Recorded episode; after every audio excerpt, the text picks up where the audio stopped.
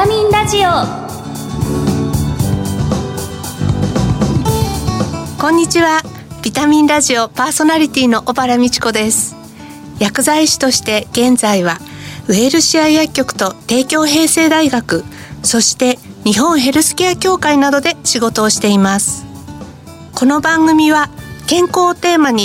医療や健康に関わる専門家をゲストにお招きして明日の健康づくりのヒントになる元気を呼び込むお話を伺っています。リスナーの皆様にとってビタミン剤になるような番組を目指してまいります。そしてこの後素敵なゲストをお招きします。番組の最後にはプレゼントもご用意しました。最後までお楽しみに。ビタミンラジオ。この番組はお客様の豊かな社会生活と健康な暮らしを支えるウエルシア薬局の提供でお送りします。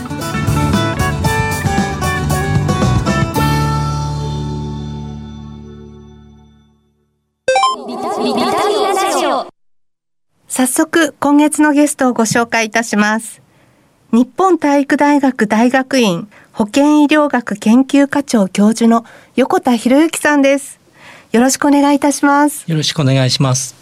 今月の特集テーマは新型コロナと熱中症の対策です。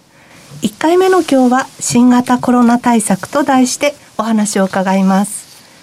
なお感染予防対策でスタジオではパネル越しにお話をしていきます。まずあの早速なんですけれども横田先生のご専門をぜひ教えてください。あの私はもともとあの脳神経外科領域の救急を仕事としてまいりました。具体的に言いますと非常にその重症の頭の怪我あるいは重症の脳卒中あるいはその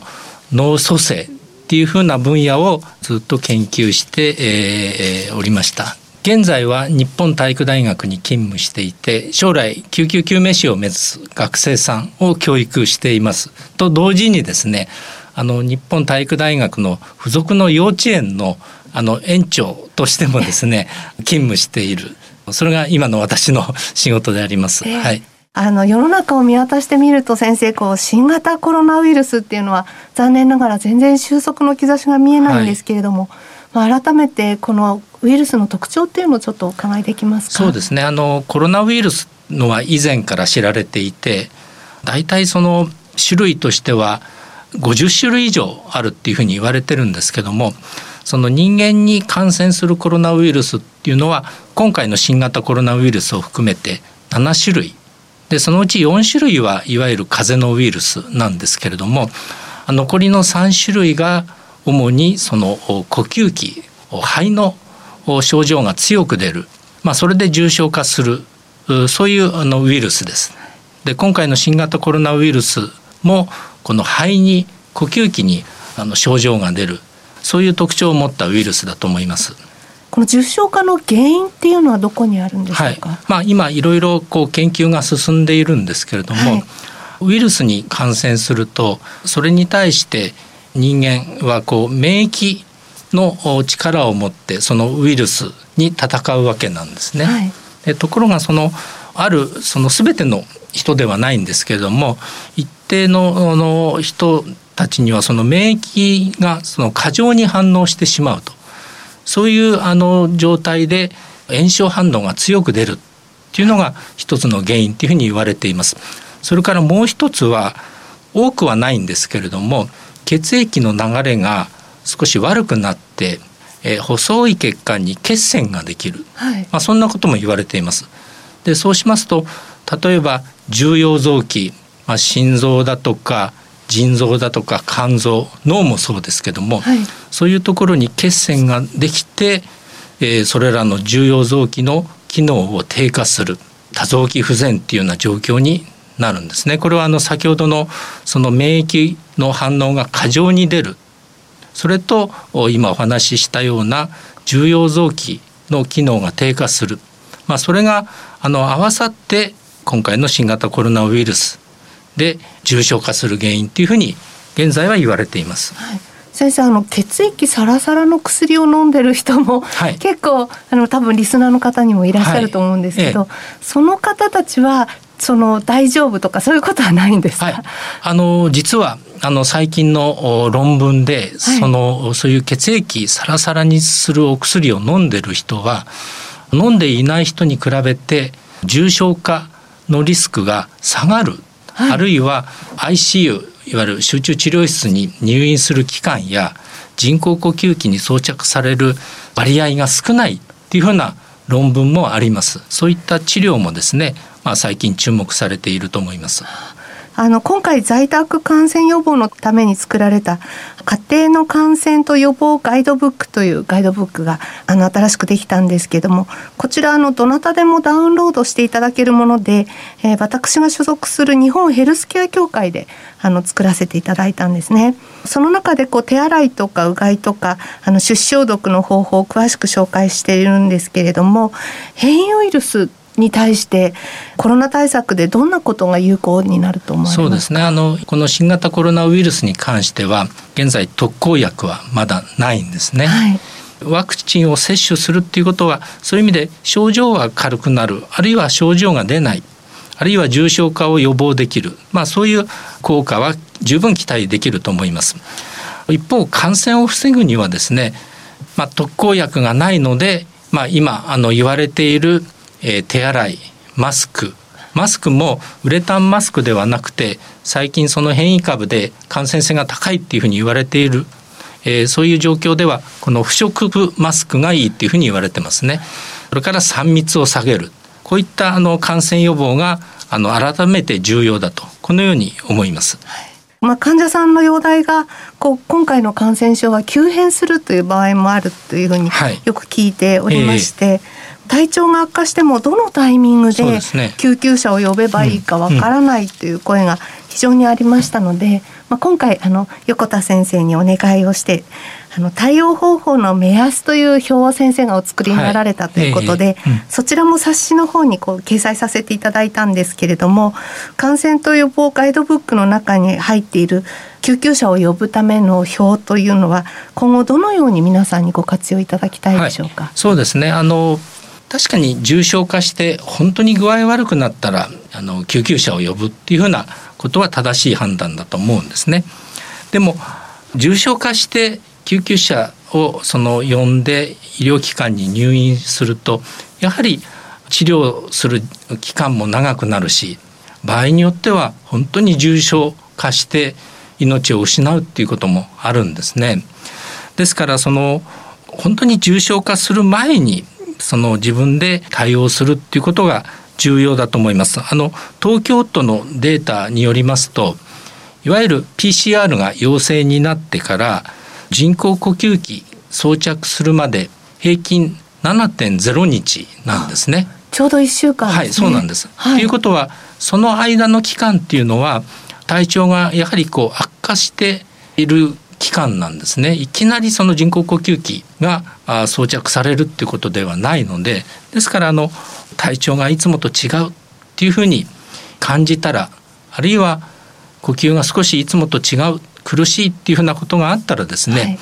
医療機関かかりつけの先生に見ていただくっていうことがすごく重要だと思います。じゃやっぱりこう早めの対応をするっていうことで、はいそれが一番だと思いますね。はい、はい、ありがとうございます。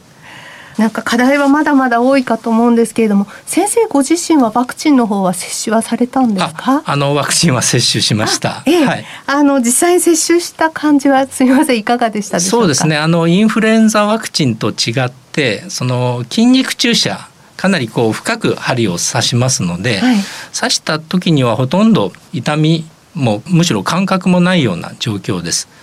ただあの筋肉注射ですので、はい、あの時間が経つと、まあ、具体的に言うと次の日の朝はかなりこの腕の筋肉の痛みが出てきます。はい、ただそれも数時間であのその日の午後にはもうあの痛みが消えているっていうふうな状況ですね。ただ2回目の接種の時には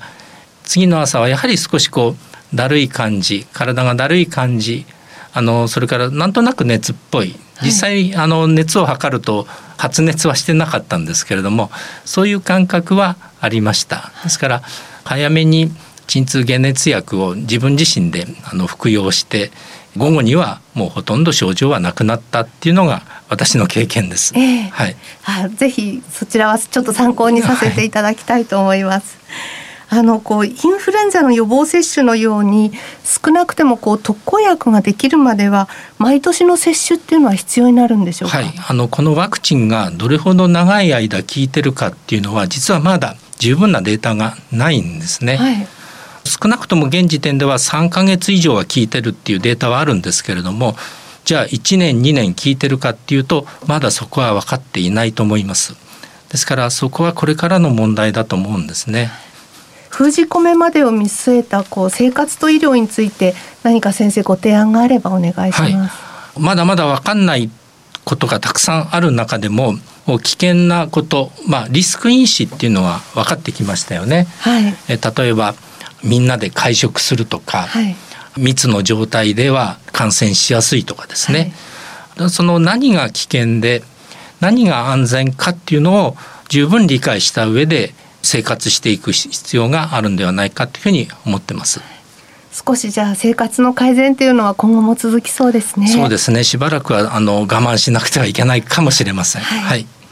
ゲストは日本体育大学大学院保健医療学研究課長教授の横田博之さんでした。貴重なお話をありがとうございました。ありがとうございました。あ、風邪薬切らしてた。ドラッグストア空いてるかな深夜もオープン。ウエルシア。あれ？薬残っちゃったな。お薬の相談も。ウエルシア。答える、支える、ウエルシア薬局。公共料金、各種料金のお支払いも受けたまわっております。ビタミンラジオ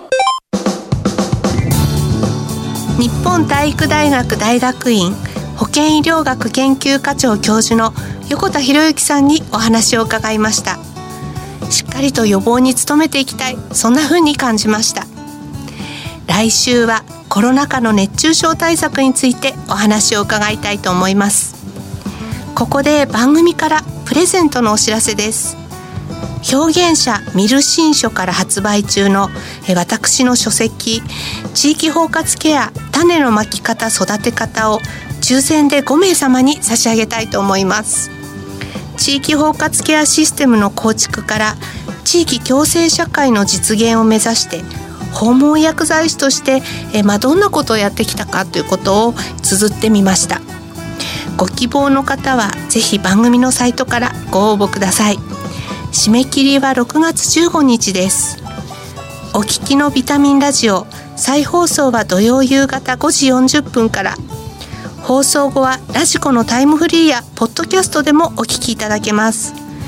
次回の放送は6月8日です。皆さんしっかりと、えお食事を召し上がっていただいて免疫をねちゃんと保っていただきたいと思います。番組パーソナリティの小原美智子でした。来週のこの時間にまたお会いしましょう。ビタミンラジオ。この番組はお客様の豊かな社会生活と健康な暮らしを支えるウエルシア薬局の提供でお送りしました。